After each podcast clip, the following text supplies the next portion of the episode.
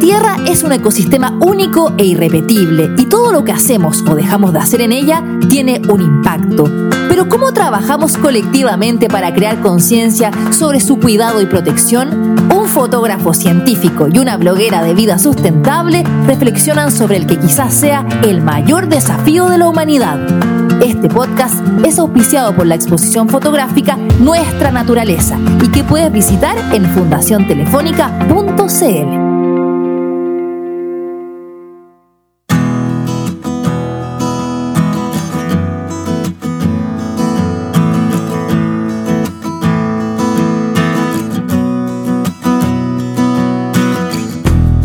Los niños son como científicos innatos, ¿no es cierto? Absolutamente. Siempre están tratando de tocar todo, de descubrir el mundo alrededor, haciéndose preguntas, oliendo, degustando, con una curiosidad envidiable que nosotros como adultos parece que hubiésemos perdido. Y, y parece que esa pérdida está muy relacionada con el sistema educacional eh, que se ha popularizado en, en el mundo, un sistema educacional donde las materias te las enseñan como un dogma, donde tienes que aprender porque sí, pero sin hacerte preguntas ni buscar respuestas.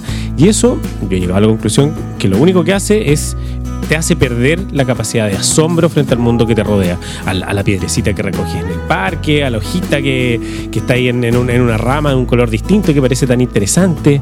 Sí, hay un problema, ¿no? Y por eso es tan importante poder crear nuevos espacios, tanto para grandes como chicos, de conectar con ese asombro, de volver a sentir esa curiosidad, de incorporar la creatividad de vuelta en la vida y de- también de alguna manera hacernos esas preguntas, porque la inmensidad de la naturaleza y el mundo que nos rodea también nos rodea a nosotros como adultos y ahí hay mucho por descubrir. Bueno, y la exposición fotográfica virtual Nuestra Naturaleza y que pueden visitar en fundaciontelefónica.cl nace con esa motivación. Nos reunimos cinco fotógrafos eh, a trabajar durante mucho tiempo para lograr entregarle al espectador de alguna manera ese asombro que sentimos cuando nos enfrentamos a un ecosistema, un paisaje, a la flora, a la fauna, y, y al mismo tiempo que no es solo un observar, sino también hacerse preguntas y buscar respuestas. La fotografía tiene mucho de eso, tiene mucho de una herramienta que te hace conectarte de manera simple y sencilla y muy, muy accesible de alguna manera al, a este asombro, a esta, a esta ciencia innata que tenemos todos nosotros. Sí, porque además la fotografía es visual, entra por los Sí, sí, sí. ojos, es muy directa y además te puede llevar como a, a viajar, ¿no? Como te conecta con paisajes, con lugares distintos, con tus recuerdos. A mí me encanta la fotografía, creo que es como una de, de las líneas de artísticas que más me gustan y más aún si es fotografía de naturaleza que me permite conocer ecosistemas o nuevas especies, bichitos, pájaros, paisajes de cualquier rincón del planeta que amamos tanto aquí, ¿no? Bueno, tú has hecho muchas fotos también. Sí, pero no- nunca a la altura de Campos Melo. Ni de Milton Jiménez, que va a estar acá eh, conversando con nosotros en un ratito más. Gran ecólogo, gran fotógrafo, un gran amigo por lo demás y con el cual también hemos tenido grandes reflexiones respecto a estos temas y cada vez luchando, entre comillas, por acercar aún más estos contenidos de manera distinta. Pero antes, se escucha muy bien este podcast, ¿o ¿no? Absolutamente. Eso es gracias a mm, un mezclador, es una interfaz de audio Rode AI1 USB que tiene una calidad de estudio maravillosa y es muy adecuada para grabar voces y podcasts como este. Y bueno, quienes quieran conocer más detalles de esta interfaz, los invitamos a visitar la página de elcuartodigital.cl. Bueno, sin más, presentamos a nuestro invitado, ¿no? Él es Milton Jiménez, ecólogo de la Universidad Austral especializado en ecosistemas de bosque, y con él vamos a conversar sobre esta relación que hay entre la ciencia y la fotografía y cómo la foto nos ayuda a hacernos esas preguntas y volver a la curiosidad científica que como adultos hemos perdido.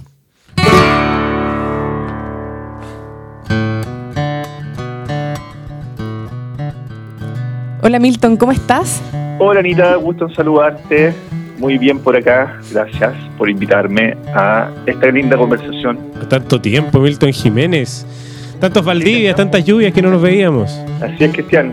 Eh, qué bueno poder conversar de las cosas entretenidas que nos gustan. La fotografía y la ciencia. Oye, te- eh, una maravilla la exposición, ¿eh? Ha sido todo un orgullo para nosotros eh, este, este trabajo para Fundación Telefónica. Sí, la verdad que yo yo yo quedé gratamente sorprendido. Eh, una cosa es, es imaginarte cómo va a ser la exposición y otra cosa es verla, recorrerla, disfrutarla. Eh, de verdad que quedó muy, muy, muy bonita. Oye, Milton, ¿y ¿Cómo, ¿Cómo parte esto en ti de conectar la fotografía con la ecología, por ejemplo? ¿Cómo, cómo se unen estas, estas dos miradas?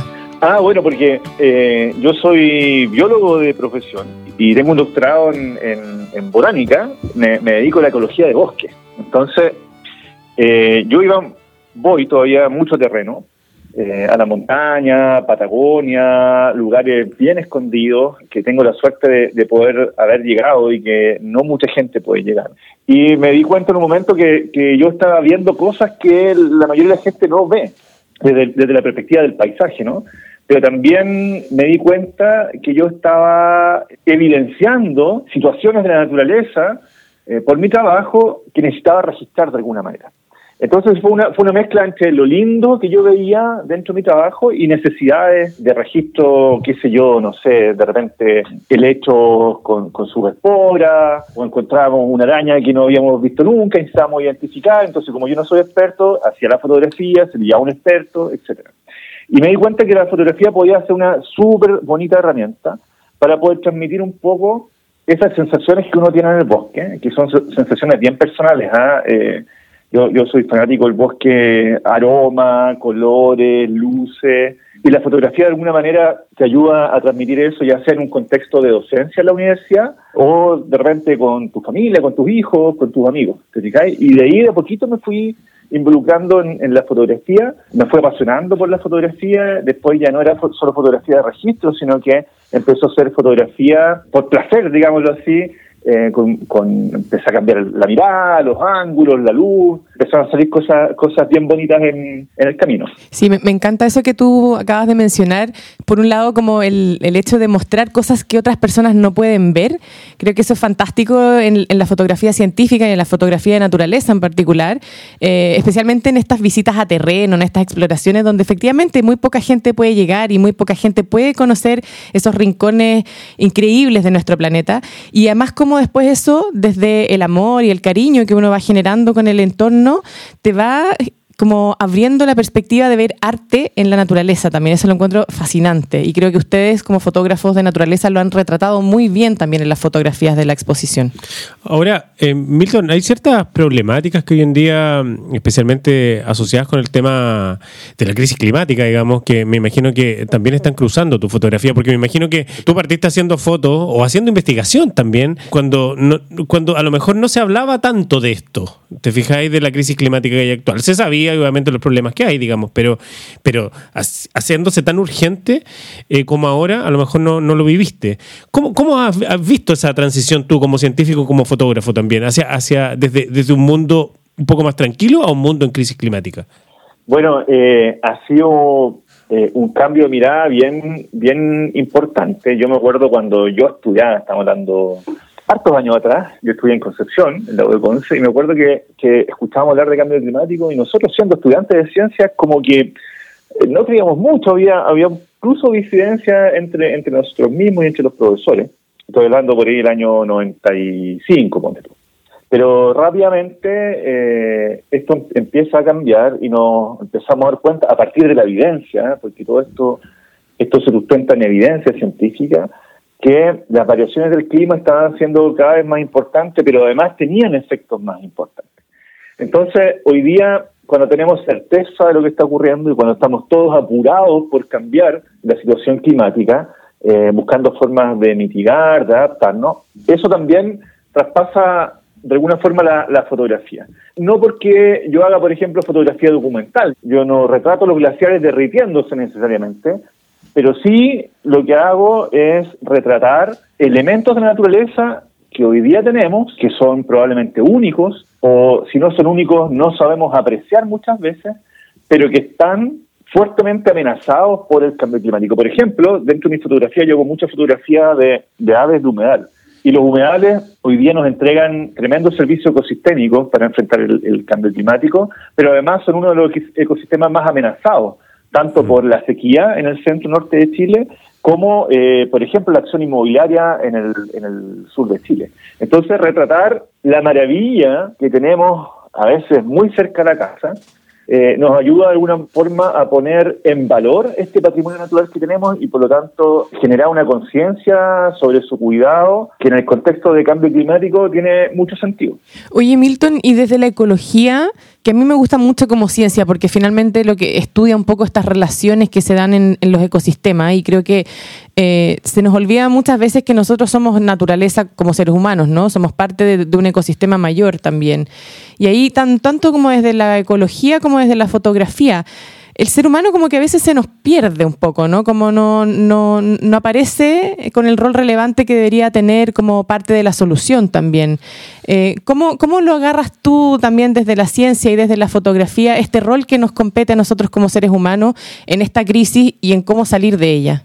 No es fácil, ¿eh? no es fácil por varias cosas. Yo recuerdo que cuando, cuando estudiaba y nos enseñaban ecología, teoría ecológica, eh, los profes en la universidad, nos decían que el hombre quedaba fuera, quedaba fuera del ecosistema. Cuando tú estudias ecología, eh, ecología de ecosistemas, comunidades, poblaciones, el hombre quedaba fuera. Estamos hablando de hartos años atrás. Mm. Hoy en día, difícilmente puedes dejar ausente al hombre de, de, estos, de estos estudios. Entonces, hay, hay efectivamente ramas de la ecología que aún se mantienen, estudiando lo que pasa en los ecosistemas, comunidades, poblaciones, especies, dejando al hombre fuera. Pero en el contexto de cambio climático es imposible eh, hacer esa separación, porque básicamente somos nosotros quienes estamos modificando, somos la principal variable, por así decirlo, que modifica el funcionamiento de los ecosistemas y que eh, ha generado eh, lo que lo que entendemos hoy día por, por cambio climático. Desde la fotografía yo creo, mi fotografía en particular no, no incorpora a las personas. ¿ah? Ahora que tú me lo preguntas me doy cuenta, en realidad. Pero eso es muy, muy a propósito. sí, en realidad me concentro en, entender un poco, o más que entender, intento retratar no solo las especies, sino que algo, algo de su conducta, algo, algo particular de su comportamiento, algún, algún detalle relacionado con el ambiente en el que vive, trato más bien de hacer esa conexión entre las especies y los procesos ecológicos asociados a, la, a las especies. Pero, pero la verdad que desde mi fotografía al menos no, no incorporo aún a las personas. Quizás ni, siquiera me he cuestionado cómo hacerlo. ¿eh? Yo, creo, yo creo que eh, podría ser un bonito desafío. Quizás es parte de tu deformación profesional también, como de dejar al ser humano fuera eh, en, esa, en esa lógica como de, de, la, de la vieja escuela ecológica. Pero es curioso porque en el fondo, claro, como dices tú, nosotros somos como seres humanos parte central también de este ecosistema y con además un comportamiento súper extraño como especie, que es la, como la autodestrucción en el fondo.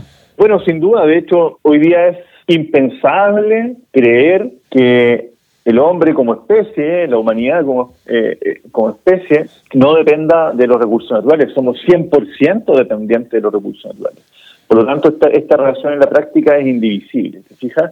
Y por tanto, toda acción que nosotros hagamos hoy en día, pongamos esto, por ejemplo, en el contexto de la nueva constitución, tiene que considerar los recursos naturales como parte de la solución. Soluciones basadas en naturaleza, cómo adecuamos nuestras acciones productivas para que el impacto sea el menor posible, cómo nos enfrentamos, por ejemplo, en una empresa o en una universidad, en un colegio, en, el, en, el, en las organizaciones del Estado, te fijas, en cualquier ámbito del quehacer humano, cómo enfrentamos el cambio climático desde la perspectiva de la adecuación de nuestras acciones. Sí, hoy día, hoy día ya no podemos simplemente emitir, tenemos que trabajar por alcanzar la carbono neutralidad y ojalá absorber carbono de la atmósfera. Entonces, todas nuestras acciones deberían estar apuntando en ese en ese sentido. Yo creo que en el, en el contexto de la Convención Constituyente, un país ecológico me hace mucho sentido. Y por favor, no pensemos en el país ecológico en, la, en la pancarta, ¿te fijas? Hace años atrás tú decías ecología y mucha gente no pensaba en la ciencia, que estudia las relaciones entre las especies y el ambiente, los ecosistemas, sino que pensaba en el activista que estaba con la pancarta en la calle, ¿te fijas? Mm. Y eso ha cambiado tremendamente. Hoy día tenemos que tomar decisiones basadas en conocimiento y por lo tanto la ecología que, ha, que antes no incorporaba al hombre, hoy día sí la incorpora. Pero si tú vas a ver a las ONG, a los que antiguamente eran los activistas de pancarta, hoy día sus movimientos se sustentan en conocimiento científico. Absolutamente. de alguna manera estamos convergiendo hacia, hacia un centro mucho más equilibrado. Y eso lo encuentro tremendamente positivo. Ahora, yo me quedé con una idea muy interesante que, que, ustedes la mencionaban respecto al por qué tu fotografía de alguna manera no incluía a personas o a seres humanos. Yo también me lo he cuestionado porque yo mi foto también me cuesta meterle personas. Yo creo que uno muchas veces en la foto, fotografía de naturaleza o en la fotografía de paisajes de naturaleza, una vez se trata de de, rescatar lo más prístino y natural posible de las cosas quizás como a uno le gustaría que fuera. Pero no hay que olvidar que efectivamente nosotros vivimos en un ecosistema. Nosotros somos fotógrafos, personas que están insertas dentro de un ecosistema, por ejemplo, en un bosque. Nosotros somos parte de, esa, de ese cuadro también. Qué interesante sería a lo mejor empezar a incluir dentro del cuadro los fotógrafos y cómo se relacionan con la naturaleza, porque también hay una relación súper virtuosa. Uno trata de hacer una fotografía muy responsable, no destruyendo, no impactando en el, en el ecosistema en el cual estamos trabajando, fotografiando. Pero yo creo que se, da para reflexionar eh, mucho al respecto. Ahora, una pregunta eh, ya casi para terminar.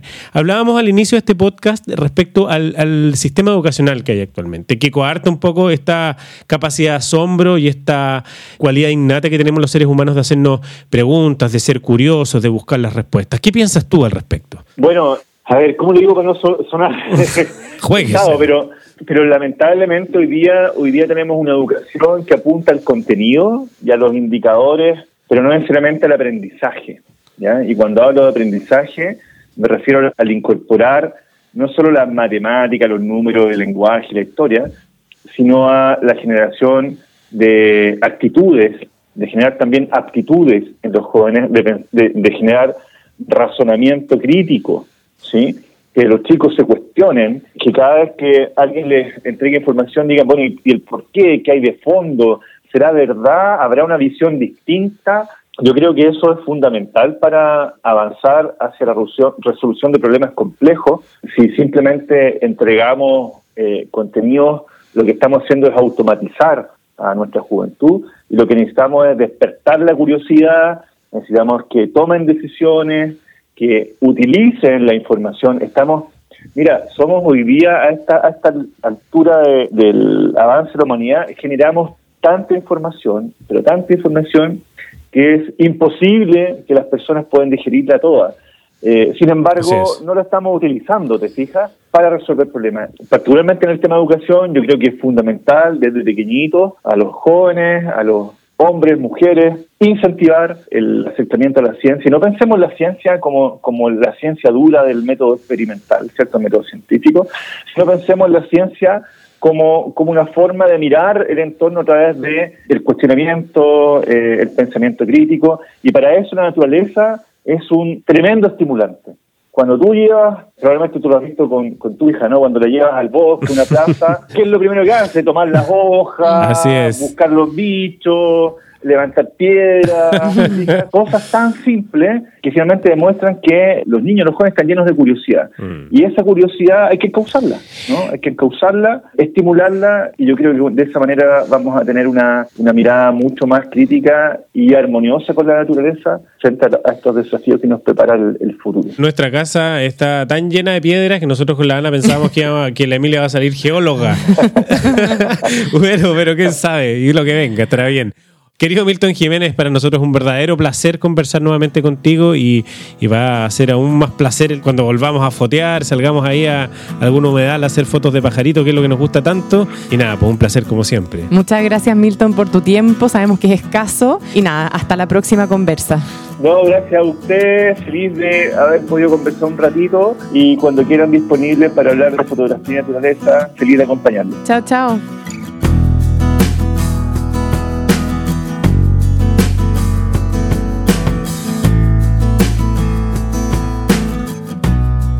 Bueno, y así termina este segundo capítulo de Nuestra Naturaleza y nada, solo dejar los invitados y invitadas a que nos sigan escuchando. Y si es que todavía no han ido a visitar la exposición, por favor no se la pierdan, vayan a la página de la Fundación Telefónica Movistar y busquen la exposición Nuestra Naturaleza. Está preciosa, hay una sala virtual hermosa por donde pasear, conocer, ver lugares e inspirarse.